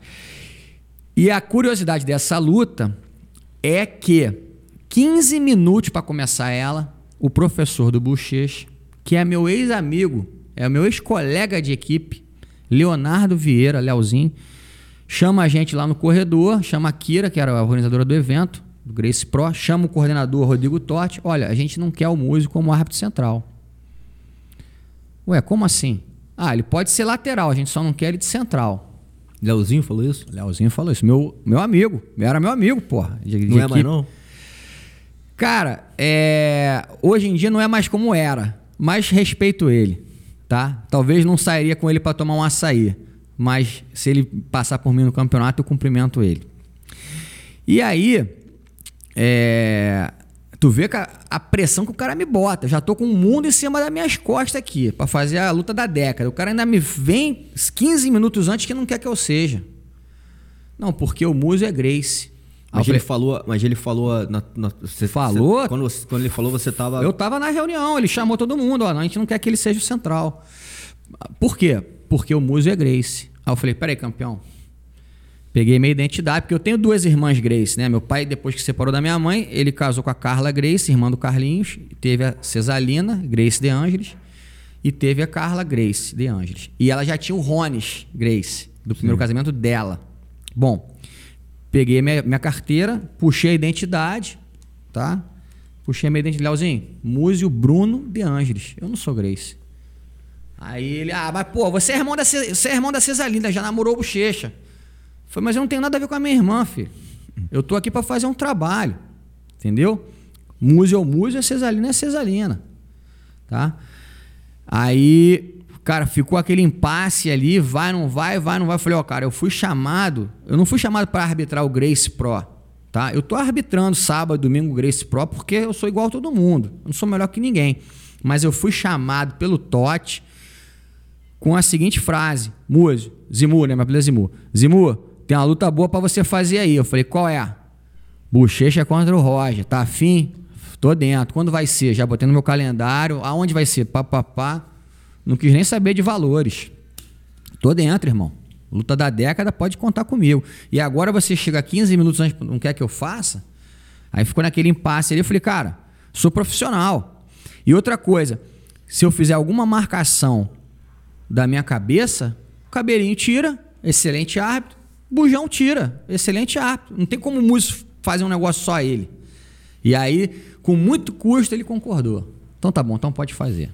E aí, cara, graças a Deus, a luta terminou rápido, com o Roger finalizando e não teve não teve mimimi, não teve pano para manga, Sim. entendeu? O, o Roger estava melhor nesse dia, tá? O Roger estava mais confiante. Você vê olho no olho ali dos atletas, você sente, cara. O Bochecha já entrou meio derrotado. Eu não sei porquê, mas ele não estava bem nesse dia. Ele não estava bem. Você sentiu isso? Eu senti isso, entendeu? Ele tentou uns ataques ali de botar o. Ele, o Bochecha derruba muito bem. É. Ele tentou botar o Roger para baixo, tentou botar para baixo, o Roger frustrando ele. O Roger é um cara frio, Sim. né? Frustrando ele, frustrando ele. Aí daqui a pouco ele. O Roger puxa pra guarda, tá? O Bochecha tentou fazer algum movimento ali, o Roger consegue pegar as costas e finaliza. O, o Bochecha até dá uma apagada, eu achei que ele deu uma apagada ali, quando eu interrompi. E aí, graças a Deus, quando tem finalização, não há é, margem para dúvidas, né? E aí, graças a Deus, terminou tudo bem. E, cara, segue o jogo, né? O Roger se aposentou depois dessa luta. Ele estava querendo já isso há muito tempo, né? De, de, de, poder ter uma revanche contra o Bochecha, porque na primeira o Bochecha esticou o braço dele. Apesar que foi empate pelas regras do Metamores, tá? O vencedor moral dessa luta foi o Bochecha. Lutou muito melhor, né? O Roger estava com uma furunculose, estava uh, tomando antibiótico, então estava sem gás nenhum. Então ele lutou no sacrifício, lutou porque é samurai. E aí ali foi o tiratema, né? Entre eles e o, o Roger venceu, né? É, fiquei bem chateado com o Leozinho por ele, por ele ter duvidado da, da, da, do meu trabalho, por ele ter questionado o meu trabalho, mas quem sou eu para falar qualquer coisa? Né? Ele tem a cabeça dele, eu tenho a minha. Ele faz o trabalho dele, eu faço o meu e tá tudo certo. Entendeu? Esse lance, só uma curiosidade, né? Que a gente, voltando até para um pouquinho aí para a luta do, do Roger com o Jacaré, né? Quando, quando acontece esse tipo de coisa, né? A gente viu agora isso, recentemente. Agora foi uma coisa que gerou uma dúvida, né? Do cara, agora aqui no. Esse evento do, do FEPA, Uhum. O, o cara chegou a bater, né? Porque ele se ah, machucou. Chegou, chegou a dar os três tapinhas porque ele se machucou. E, e aí eu, o juiz parou, enfim, chamou o médico e depois ele voltou e acabou ganhando, ganhando a luta, né? Perfeito, aí, porra, perfeito. A galera mesmo na torcida né, no, falou assim, porra, como é, que, como é que pode isso acontecer, né? É, e eu lembro, só para finalizar, que eu lembro que quando eu fiz o curso com, com o Álvaro, uhum ele. Isso ficou assim um pouco na minha cabeça. Corrija se eu estiver errado, mas assim, isso, isso, isso, ficou na minha cabeça que a gente, como árbitro ali naquele momento, a gente poderia parar a luta se a gente acha que o cara não tá batendo e tá quebrando o braço vai se machucar, a gente, a gente pode chegar e falar, ó, parou. Sim, sim. Parar pelo cara, né? Foi até uma coisa que o Fredson falou assim, porra, não ia bater pelos caras naquele nível de luta, né? O... Esse evento do FEPA Uh, eu acho que os árbitros ali, eles acertaram. Tá? Eu faria a mesma coisa. Eu acho que o central é o André Bastos. Pode ser. Se eu não me engano. Mas o diretor de arbitragem do, do BJJ Stars é o, é o Baby, Gabriel Baby, que é um excelente árbitro de São Paulo. Por que, que não deram a vitória pro cara? Porque não tinha golpe encaixado. Tá? O atleta talvez não tivesse que ter dado os três tapinhas ali. Foi isso que, que deu a confusão no público, Sim. na torcida. Ele tinha que ter falado verbalmente, ó. É, porra, meu joelho saiu do lugar, sei lá, falar o que, qual foi a dor que ele sentiu. O atleta, pela regra, diz que ele pode ter dois atendimentos médicos para cada contusão. Para cada contusão. Então ele tinha direito a atendimento médico, tanto é que ele teve o médico liberou, ele voltou e ganhou. Então, vida que segue, tá tudo certo, não teve nada errado ali. O grande problema foi o atleta ter dado os três tapinhas, né? E aí gerou toda essa Sim. confusão. Eu vi assistir alguns podcasts aí, o pessoal reclamando pra Sim. caramba. Ué, como é que é isso? Bate, pode voltar. Mas não tinha golpe encaixado, gente. Entendeu? Entendi. Então, O que, que foi usado ali? Bom senso. Então eu concordo com os árbitros do BJJ Stars, eles para mim, na minha opinião, eles acertaram. Entendeu? Legal. Bom, vou voltar agora aqui para a conversa né, que a gente está tendo das regras, enfim. É, e até antes disso, vou, deixa, deixa eu voltar aqui para uma outra, porque eu acho que você, até, até que a gente falou esse negócio do Leozinho, você estava nesse momento ali, junto com, com, com, a questão da aliança, talvez com o Fábio Gorgel e tudo mais, quando teve aquela separação de equipe. Perfeito. E foi justamente, pelo que a gente entende da história, por um desentendimento de. Tinha uma galera que queria lutar em uma federação, confederação. Sim, e CBJJO. E o Fábio Gurgel não estava. Não aceitou. Não estava aceitando muito isso. Perfeito. Pelo fato, que eu entendi também, que tinha grana num, em um e no outro não tinha grana, né? Não, não, não tinha essa conversa, né? Que, tinha, que o Luizinho teve tava dando conversa. grana. Teve. E aí, porra, uma galera falou, porra, vou lutar porque, porra, tá valendo grana, teve, né? Teve essa conversa. É. Eu, eu, graças a Deus, cara, é... eu, graças a Deus, eu e o Traven já tinha saído antes disso. A gente já estava lutando de Traven Múzio. Hum, você já tinha já, já tava já, fora. Porque a, a, a Brasa só foi fundada em 2003, né? Eu sou um dos fundadores da Brasa. Era, né? Depois eu conto essa história aí. Porque eu, como eu tive que vir para Ipanema reabrir a strike, não sei o que, eu tive Sim. que acabar saindo da equipe. Uh, por, por uma decisão da equipe. Mas eu, em relação à aliança, eu e o Traven já tinha saído antes. Eu tinha saído junto com o Traven, tá? O Traven tomou a decisão porque ele não estava de acordo com algumas atitudes do Gigi, do Alexandre Paiva.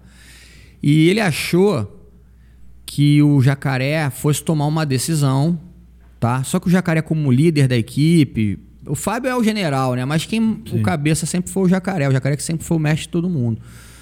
Como o Jacaré não tomou uma atitude que o Traven achou que fosse tomar, o Traven resolveu não fazer mais parte da aliança. Isso eu estou falando para você ter uma ideia, 2002, o meu primeiro mundial, meu primeiro internacional de marcha, eu já lutei de trave em músico.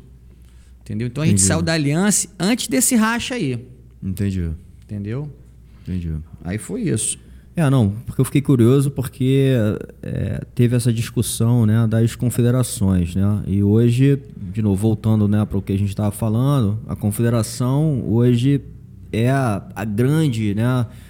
entidade do jiu-jitsu que, que, como a gente falou também na conversa, que profissionalizou esse negócio, né, cara? Eu acho que hoje o nível, se a gente for comparar, na época que você começou, para como tá hoje, né? Assim, é, é, outro esporte. É outra coisa, né? É, com certeza. Hoje em dia é bem diferente, né? Na época não tinha a menor condição do cara viver da luta. Tanto é que todo mundo tinha algum trabalho, né? E fazia o, o jiu-jitsu era meio que hobby, né? O jiu-jitsu era meio assim, o cara competia e tal, não sei o quê, mas tinha a profissão dele lá para poder manter ele pagar, pagar as contas em dia, né? Sim. Hoje em dia, tu vê, o, o Mika ganhou lá no BJ Star 100 mil reais. Pô, quem que pagava isso na época que a gente começou, entendeu? Ninguém. Não, verdade. Entendeu? É. Agora, trazendo de novo para os questionamentos, né? Isso uhum. é uma conversa também que às vezes eu trago aqui da parte esportiva, né? A gente, a gente tem crescido muito né? nesse, nesse, nessa vertente esportiva. Você acha que de alguma forma isso afasta um pouco o jiu-jitsu do daquela formação né, marcial, da questão da defesa pessoal, né? Já que você, porque você é um cara assim, ah. que eu acho que pode falar, porque você atravessou esses momentos, inclusive já se colocou em várias situações, inclusive lutando vale tudo. Uhum. Né? Então, um cara que tem é, como falar com muita propriedade desse assunto, né? E, e, vive, obviamente. Você pode entender uma. Ah, porra, tô, tô trabalhando para os caras, mas você viveu essa, essa evolução toda aí do jiu-jitsu como esporte mas tá, e tem um outro lado do jiu-jitsu que, eu, que eu não acho que está desconectado. Tá? Eu acho que está tudo conectado. Né? Uhum. Mas eu acho que o jiu-jitsu ele tem vários braços. Né? Concordo. E tem esse braço esportivo. E digo isso por quê? Porque talvez de algumas outras modalidades ou artes marciais, por exemplo, o karatê, o judô, né? Tem essa discussão do jiu-jitsu virar olímpico. O Fábio Gurgel até deu a, a, declaração dele outro dia, e a Kira já também fala e é, e é o oposto, enfim. É, mas o, o receio disso a gente se perder um pouco na eficiência. Da arte marcial, da concordo, arte marcial, né? concordo. Ou até os fundamentos da arte marcial, quando vai só fica no esporte, aí vira uma competição, né? Então, quando a gente, é, quando a gente começou, não tinha esse negócio de dupla puxada, né? Cara, esse aí é totalmente contra a arte marcial. Como é que Sim. você vai? Você tá numa briga, aí eu vou sentar no chão, tu vai sentar no chão, a gente vai ficar, sabe? Então tem algumas coisas que a essa galera nova aí. é, eu não concordo, assim, eu não gosto desse tipo de jogo, tá? Para mim o jiu-jitsu, eu aprendi lá com o meu primeiro professor lá, quando eu vim treinar na Corpo 4, foi o Silvio Bering, tá? Ele e o Álvaro Barreto. Eles sempre ensinaram pra gente que o jiu-jitsu divide em quatro partes: luta em pé, luta no chão, defesa pessoal e golpes traumáticos. Então a gente aprendia as quatro. A gente fazia Sim. bloqueio, Sim. a gente fazia taparia, Sim. a gente treinava em pé, a gente treinava no chão, a gente treinava sem kimono, entendeu? Então, assim, se a luta começa em pé, pô, tenta derrubar o cara, irmão. Esse negócio de dupla puxada, cara, eu vou te falar. Graças a Deus agora é o seguinte, ó. O cara puxou os dois ali 20 segundos. Se ninguém for pra cima, para a luta, volta em pé e pune. Entendeu? Na quarta punição, tu vai desclassificar os caras. E elas são cumulativas hoje em dia, tá? Meteu uma mão na boca da calça, falta. Vai acumulando junto com as de amarração, é tudo junto, entendeu? E tem as gravíssimas que são separadas. Batistaca, é, chave de calcanhar, cervical. Agora a, a chave de calcanhar foi liberada no no-gi, né? Pra marrom e preto adulto. Mas se eu digo assim, no pano, tem as gravíssimas e desse lado aqui tem as graves e as de falta de combatividade, que são tudo junto. Então, assim, perde um pouco da eficiência da arte marcial, sim. Concordo com o que você está falando. E o livro de regras, ele foi feito em cima da porrada. Por que, que a montada vale quatro pontos? Exatamente. Isso, isso eu tento explicar quando eu, né, quando eu tô dando aula. né? Sim, sim. Pra tentar sempre fazer o link, né? Claro. Até o Demian, quando eu conversei com ele, ele, ele fala isso. Porra, no começo eu nem falo de regra, né? Assim, porra, faixa branca não tem que saber de regra. Ele tem que saber essa parte de defesa pessoal. Sim, lógico. É porque... Acho que a história até que a gente falou aqui, né, cara? O jiu-jitsu, se a gente for na- voltar na história, por que, que o jiu-jitsu se tornou o que ele se tornou no mundo? Claro. Porque a gente provou essa eficiência marcial sobre todas as Perfeito. outras. Perfeito. né?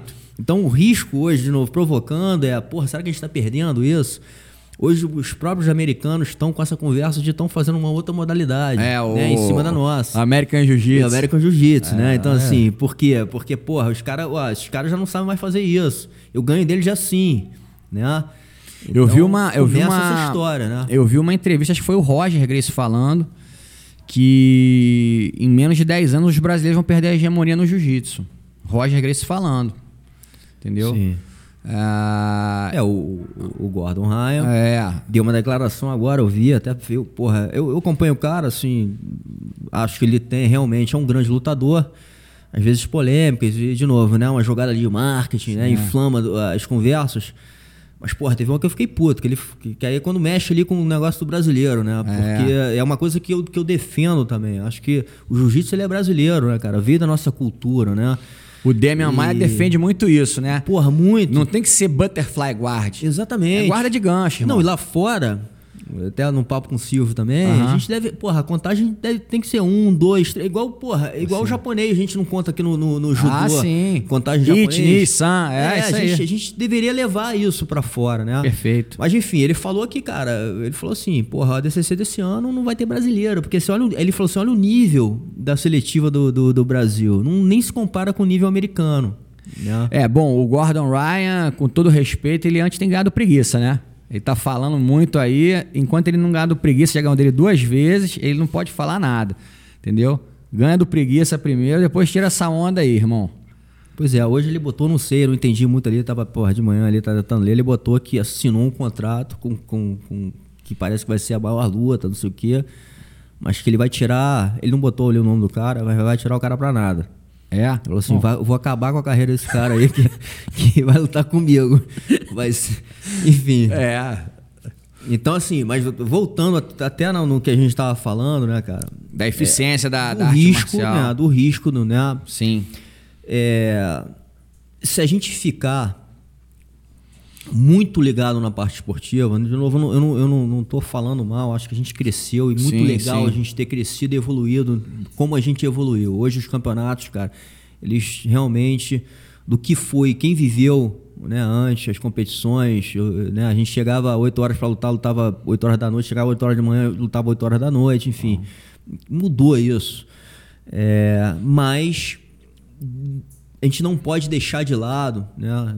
É, talvez outras coisas, aspectos são muito importantes, né? Para a formação marcial do jiu-jitsu, né? O jiu-jitsu não é só um esporte, no meu modo de ver. Não pode abandonar a defesa pessoal. Exatamente. né? E muitos até falam aí, né? De, de criar campeonato de defesa pessoal, enfim, de colocar isso. É, eu não sei campeonato, mas Porque- assim, eu acho que, cara, a, a gente lá na Strike, é, a, a gente tem a obrigação, todos os professores têm a obrigação de pelo menos uma posiçãozinha de defesa pessoal por dia. Legal. Após o aquecimento, fez o aquecimento, uma posiçãozinha só, cara. Pô, tem mulheres na sua aula, defesa de puxão de cabelo, Sim. defesa de abraço de urso, é, gravata de leigo, enfim. Cara, pelo menos uma posiçãozinha por dia não vai matar ninguém. Lógico, uma aula inteira de defesa pessoal, tem gente que vai reclamar. Vai achar chato, vai É. achar maçante, porque os caras gostam de rolar, né? Principalmente quem já é mais graduado. né? Exato, E, exato. e talvez também essa, essa nova geração que é mais ligada no jiu-jitsu esportivo e que talvez nem conheça muito, né? Esse outro lado. É. Foi ficando, a defesa pessoal foi ficando de lado, né? E, e essa parte que eu te falei antiga também, do, do, do bloqueio, do cara saber botar um cara com uma luva, o cara tipo dando soco, você tem que clinchar Sim, e derrubar. Muita sim. gente não faz mais isso, Sim. né? A gente lá na academia tem uma vez por semana tem um treino old school com o professor Francisco Canepa, Legal. que foi aluno do Hollis, tá? E mas ele não chegou a pegar a preta com o Hollis. E ele parou muito tempo, aí depois voltou com o Alexandre Paiva e com o Traven, e aí ele pegou a, a, a preta lá na antiga Strike, entendeu? Ele uma vez por semana ele dá aula de old school. E faz exatamente isso que eu tô te falando. Ensinar a dar pisão, bloquear com luva, o adversário derrubar no chão, mostra um pouco de defesa pessoal também, levantada técnica, não pode esquecer a levantada técnica. Exatamente. Então são coisas que estão inseridas no jiu-jitsu que a gente não pode abandonar. Entendeu? Senão o cara vai se, vai se tornar um lutador incompleto. Ele pode ser até um bom faixa preta, mas ele vai ser um faixa preta incompleto. Sim, Entendeu? Então é que isso fique bem claro. exatamente. Não, legal. É, Voltando aqui para a questão esportiva aí das regras, né? Já Certo. que você é o cara, um ícone aí do, né, da, da, da arbitragem hoje, mundial do jiu-jitsu. Veio agora, como você falou aí também, essa questão do, da, da chave de pés, né? Da chave de pés, chave de, de- Enfim. Sim, sim. E Liberaram geral agora no sem kimono. liberaram geral no, no, no sem kimono, e isso é uma discussão, né? É.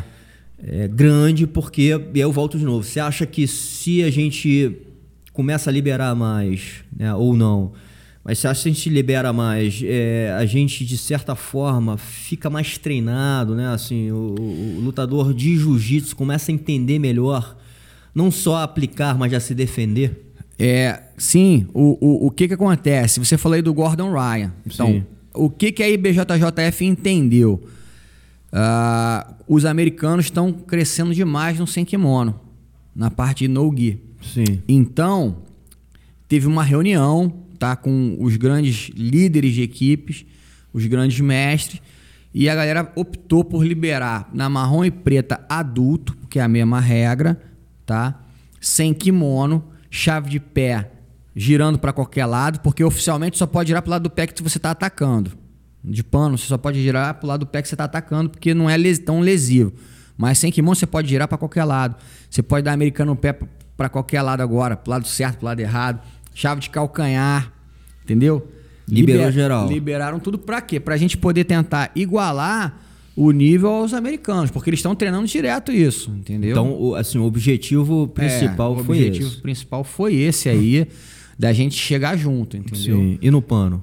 No pano, a gente continua como tá, porque se você for pegar aí o- os campeões do último Mundial, acho que, se eu não me engano, quase todos são brasileiros. Então, acho que a gente ainda tá, continua com a hegemonia, entendeu? E eu não sei, eu acho que não vai mudar isso por enquanto, tá? Em relação à chave de pé, não sei o que, eu acho que vão manter só no no-gi. Por enquanto. Porque a regra normalmente muda de dois em dois anos. Sim. Tá? Se for necessário, acho que agora 2023 vai mudar alguma coisa. Que a última atualização da regra foi 2021. Então 2023 deve mudar alguma coisa. Mas eu acho que em relação a isso vai continuar. O que, que você acha que pode. Melhorar? É, na sua visão aí, o que, que você acha que pode mudar, ou, enfim, a gente trazer algo novo aí pra talvez deixar as lutas mais dinâmicas? Não sei. É, eu, cara, eu se, se tem algum problema com as regras hoje em dia, eu sou um dos culpados, porque eles sempre me consultam, né? E eu dou a minha opinião, tal. E eu acho que por enquanto tá bom do jeito que tá, entendeu? Ah, em relação a liberar essa chave de pés aí pro, no- pro sem kimono, eu fico preocupado como professor, porque vai ter, vai ter um número maior de lesões no Sim. esporte. Sim. Entendeu? É muito difícil você você defender uma chave de calcanhar do toquinho, por exemplo. Ele vai sair girando, vai arrancar teu pé fora. Sim. Então vai ter um maior número de lesões. Como professor, me preocupa isso um pouco. Mas é uma coisa que eu acho que a gente vai se adaptar. Entendeu? A gente vai acabar se adaptando e, e o jiu-jitsu sem kimono vai acabar evoluindo de uma certa forma para todos os lados. Entendeu? Sim. Então, assim, se você me perguntar, respondendo a sua pergunta, o que, que eu mudaria hoje em dia para as lutas ficarem menores, talvez eu não, não mexesse em nada por enquanto, deixaria como tá aí. Você acha que tá legal? Tô- Acho que tá, acho que tá. É, é, eu tenho trabalhado alguns eventos da AJP, lá de Abu Dhabi, né? Abu Dhabi Jiu-Jitsu Professional, e lá é um pouco diferente a regra, tá? A vantagem vale um ponto, é, eles fazem o Golden Score, Sim. né? Quando a luta termina empatada, 2 a 2 quem fez o último ponto ganha. Sim. O tempo lá é menor. É, enfim, eu vou. é, a gente vai se adaptando, entendeu? A gente vai dançando conforme a música. Isso né? não te confunde ali como um pouco, árbitro? um pouco, me confunde um pouco. Porque deve ser difícil ali, né? Você você lembrar, você lembrar de que porra, meu irmão. Realmente a regra é diferente, às vezes a gente acaba se confundindo, né? Sim. Porque lá as palavras são em inglês, né? Stop, fight. É, o cara tá amarrando, você aponta pro cara action. Aí tem uma paradinha diferente lá que automaticamente entra um reloginho regressivo de 10 segundos. Quando você manda o, o cara dar o action, né, para ele se mexer. Se ele começar a se mexer, você tira e esse relógio desaparece e ele não é punido. Isso é uma coisa que eu acho bacana. Legal. Porque o árbitro, André, a gente nunca quer desclassificar o cara. É, A gente não pode aparecer mais do que os atletas. Quem tá dando show são Sim. os atletas, não é Sim, o árbitro. sim. Por que, que a gente usa uma roupa toda preta aqui, camisa preta? sim. Pra não aparecer, irmão. Sim. Entendeu? A gente não quer aparecer. Agora, infelizmente, às vezes não tem jeito. O cara levanta o outro lá no segundo andar, pum, bate estaca. Parou, levanta. Chuveiro, campeão.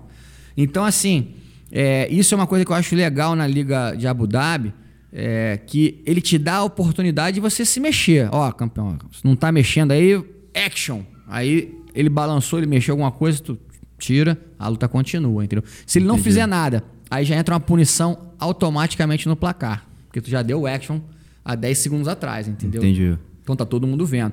E lá eles têm um tal do Falcon Eye, né? Olho do Falcão.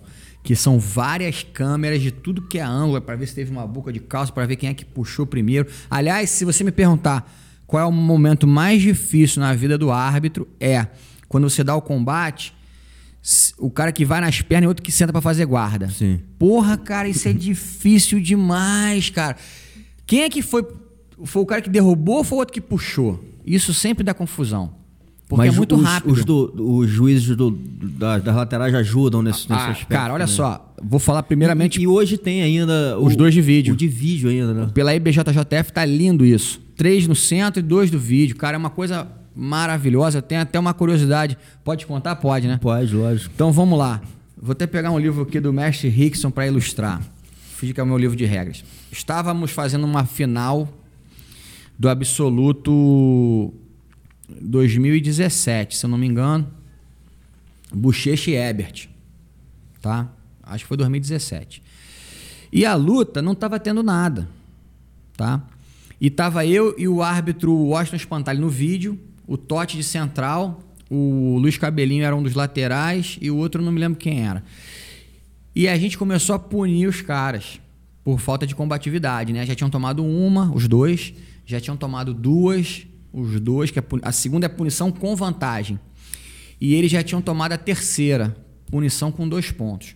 Teve uma mudança na regra que eu achei sensacional. É, eu acho até que foi por causa dessa luta do Bochicha com o Ebert, que a terceira punição por falta de combatividade volta em pé. E aí você tá dando o quê? Tá dando uma chance aos atletas de mostrarem serviço. Sim. Para ver se alguém faz alguma coisa. Sim. Mas nessa época não tinha isso. Então eles continuaram no chão. E aí, a galera falando assim, meu irmão, se vocês derem. A galera tá falando se der a quarta punição pros dois, eles vão ser desclassificados. Vai ser, ia ser a primeira final de absoluto, faixa preta, que ia ter uma desclassificação dupla. Aí eu peguei aqui o meu livro de regras, tá? Botei no colo, né? E comecei a ver o seguinte, André. Em caso de desclassificação na final, chama os dois atletas que perderam na semifinal. Falei, beleza. Quem são os dois? Leandro Lô e o Bernardo Faria. Iam fazer uma nova luta. Tá? Aí quem ganha é o campeão. É, quem perde continua como terceiro e ia ter duas pratas. Alguma coisa assim. Sim. Só que tinha um problema nessa, nesse dia. O Ebert tinha arrancado o braço do Bernardo Faria na Kimura. Então não tinha como tinha levar levado para casa. Levou o braço do Bernardo Faria para casa. E aí, o Leandro Lu ia ser campeão mundial sem lutar. Você tá entendendo o drama? E eu tô vendo o, o, o lateral ali, que era o, o, Luiz Henrique Cabelinho, né? Eu acho que eu não posso me, me movimentar muito aqui por causa do microfone, mas ele toda hora ele levantava, né?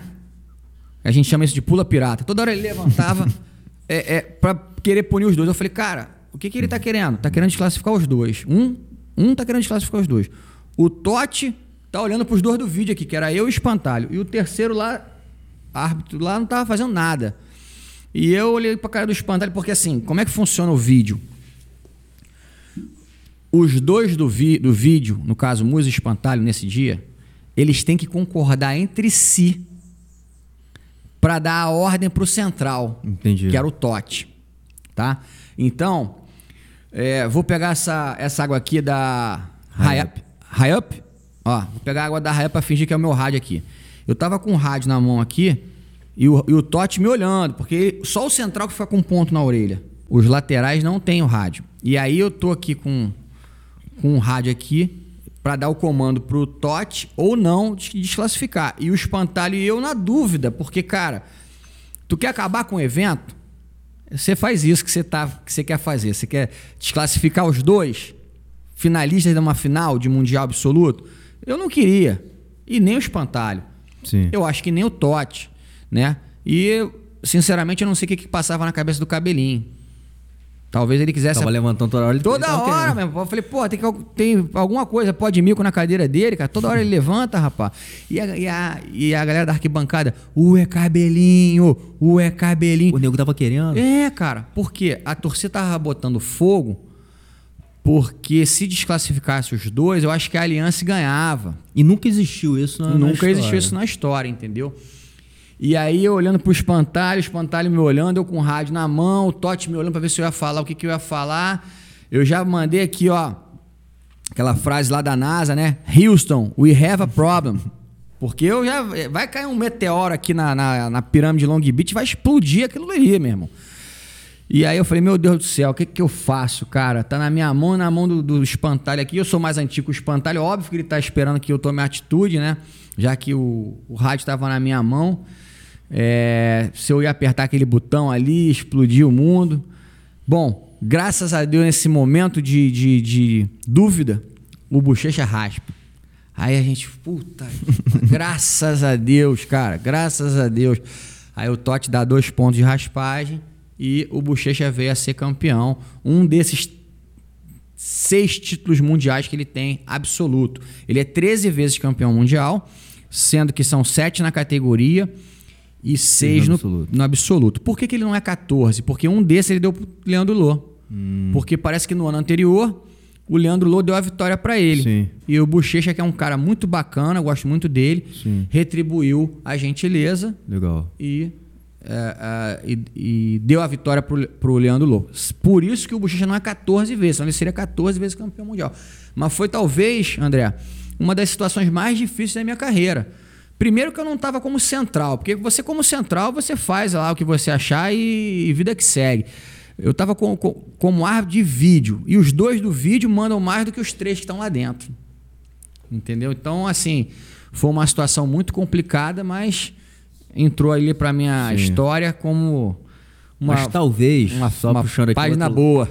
Puxando o outro lado aqui, talvez se tivesse feito isso, tomar a decisão de explodir aí o negócio, uhum. é, mudaria aí, né? Ou ia rolar um movimento forte, inclusive usando dois lutadores muito expressivos, né? Sim. Pra falar o seguinte, ó, irmão, amarração pode. Não, é, mas é o ca... Trazia grandes problemas.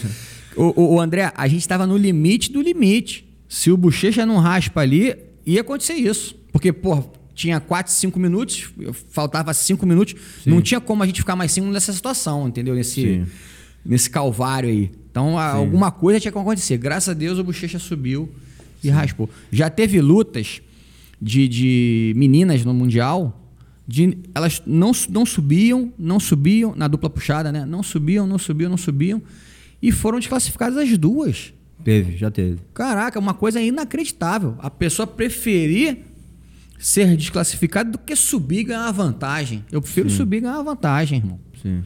Eu, por mais que eu corra depois o risco de ser raspado e perder o meu título, eu prefiro perder lutando. Sim. Entendeu? Aliás, eu tenho duas coisas na minha, na minha carreira, né? Que eu gosto muito. Eu nunca perdi nem para balança e nem nunca perdi de WO. Sempre consegui bater meu peso. A gente está vendo agora o problema do Charles do Bronx, né? Sim. Perdeu o cinturão, deve ser por causa de. de eu já de, perdi algumas vezes na de, balança. De 200 gramas, né? Se eu não me engano. Sim. Eu nunca perdi nem para balança. Já passei mal pra caceta. Mas nunca perdi nem para balança nem de WO. Entendeu? E eu sou um cara que eu tenho aproximadamente. É, é, contando aí, eu tenho 114 medalhas. Tem muito campeonato que eu nunca nem medalhei. Tá? Eu tenho aproximadamente 300 lutas. Porque o meu cálculo é o seguinte: cada medalha dessa que eu tenho, eu fiz mais ou menos três lutas para chegar lá. Sim. Entendeu?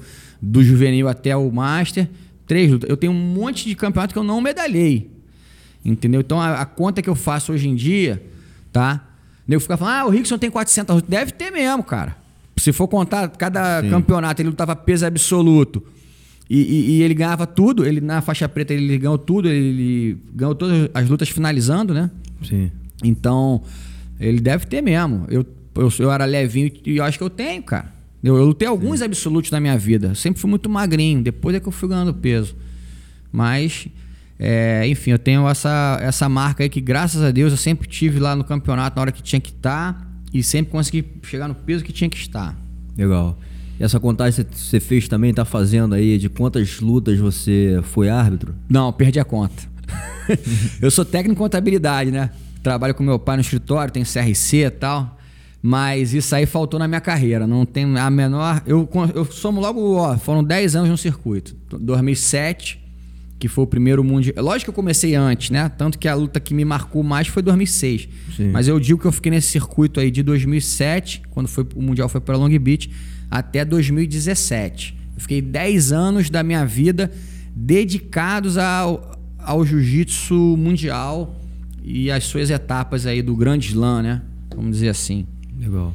E uma até, só para gente finalizar essa, essa conversa também, do, da, uhum. né, do, de, de, tudo que aconteceu e, e, sua visão. Teve uma polêmica aí, eu acho que no último Mundial, com, com, com o Nicolas, né? Com, que, ele, que ele mandou. Puts.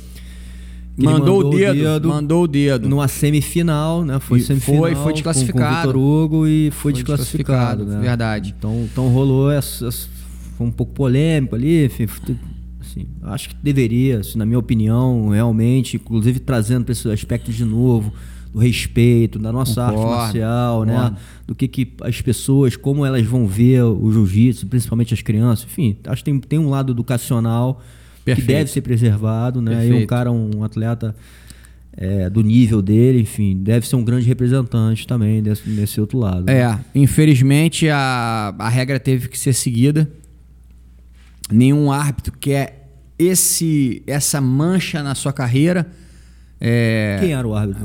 Cara, eu não lembro, cara, não lembro. Agora, boa pergunta, vou Porque depois. o cara vou... teve ali o, né, o, Sim. o forte ali de, de, de Exato, chegar exato. e classificar, né? Provavelmente- Era um momento difícil ali Provavelmente ele deve ter dado parou e ele deve ter consultado, os Consultado. caras do vídeo. Os caras do vídeo devem ter falado: Ó, cara, pela regra diz gestos obscenos, não sei o quê, papapá, página tal.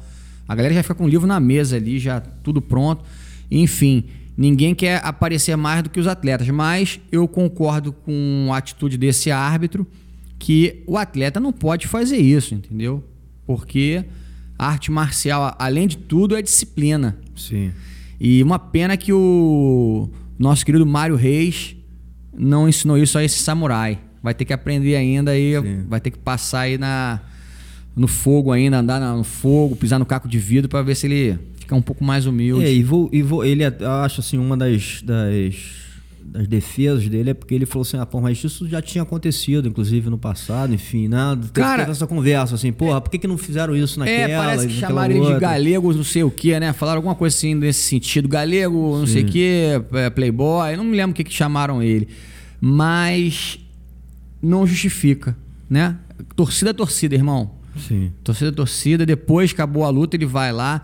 Cara, eu já vi uma, uma luta onde que o, atleta Gabriel Vela finalizou o Cavaca lá no Tijuca Tênis Clube. O árbitro era o Abirrian, tá? Rafael Abirrian. Onde que o Gabriel Vela finaliza, aí após finalizar ele começa a xingar o Cavaca. Porra, falei que ia te finalizar, seu pela saco, não sei o que, papapá, seu frouxo. Aí o Abirrian foi e desclassificou ele tá? E aí o que aconteceu? O cara que bateu foi declarado campeão. Eu nunca tinha visto isso. Foi ganhar uma medalha de ouro, não teve vice porque ele foi Ele foi desclassificado por falta disciplinar. Então ele não recebe medalha nem marca ponto para academia. Na época ele estava pela Aliança, tá? E teve dois terceiros. Então assim, além de tudo, cara, o, o, o lutador, o atleta tem que ser uma pessoa equilibrada, cara. Sim. Entendeu? Pô, tem uns problemas com cavaca, finalizou, arruma o kimono, levanta o braço e lá fora fala, ó, falei que ia te pegar, meu irmão, falei e fiz. Aí é com eles, cara. Entendeu? Aí é com eles. Agora, por lá dentro tem que dar o exemplo, né, irmão? Sim. Excelente, meu irmão. Isso, porra, excelente nossa conversa aqui. Não, não esperava nada igual. Aliás, me surpreendeu. E falando até um pouquinho aí do, do- já que você falou lá no início, né? Assim, você está trazendo de volta uma marca que, que fez história, né? Foi, foi, foi marcante a Sim. Strike. É, no jiu-jitsu brasileiro, na história do jiu-jitsu, você está trazendo né, de, De volta. volta. E planos futuros aí, como é que Músio, né? Que, que, qual é- quais são os planos, os projetos para frente? Então, eu, como eu falei pra você, eu acabei de assinar um contrato aí com o Canal Combate. Até. 30 É, eu assinei agora, no mesmo dia que você me convidou pra fazer o podcast aqui contigo. É, eu fui convidado pra integrar o time de comentaristas da- do Canal Combate na parte de jiu-jitsu, né? E já assinei o contrato. Até final do ano tô lá no Canal Combate tocar a minha academia Strike aí. É, eu ainda tenho também algumas filiais pela Muso BJJ, que era a minha equipe. minha- A Muso BJJ era uma das academias filiadas à Brasa, que eu era um dos fundadores. Então eu continuo com as minhas filiais da Muso BJJ. E, é, tô com uma, uma filial lá na Irlanda, tive lá agora em setembro dando seminário. Legal. É, tenho também no Uruguai, em Punta del Leste. Então, assim, tô, tô abrindo mais frente, né? Investindo na minha marca agora, que é a Strike. Eu sou um dos cinco sócios. E a parte de arbitragem continua firme e forte. Eu tô na Federação do Rio como diretor de arbitragem. Faço cursos regularmente pelo, por todo o estado do Rio de Janeiro. E tenho feito alguns cursos no Brasil também, Goiânia, Brasília, quando eu sou convidado, né? Como diretor de arbitragem também para coordenar eventos. Então ela continua muito forte aí na, na minha veia, né? Legal. Graças a Deus. Muito bom, Moisés. Porra, obrigado, cara, por, pelo, por ter aceito o convite, estar aqui comigo, trocando essa ideia, colocando energia aqui também no projeto. Show. Muito obrigado. Boa sorte pra vocês. te ver, né, à frente aqui, frente a frente. Tamo É junto. demais. Obrigado, irmão. Valeu, irmão. Os. Us.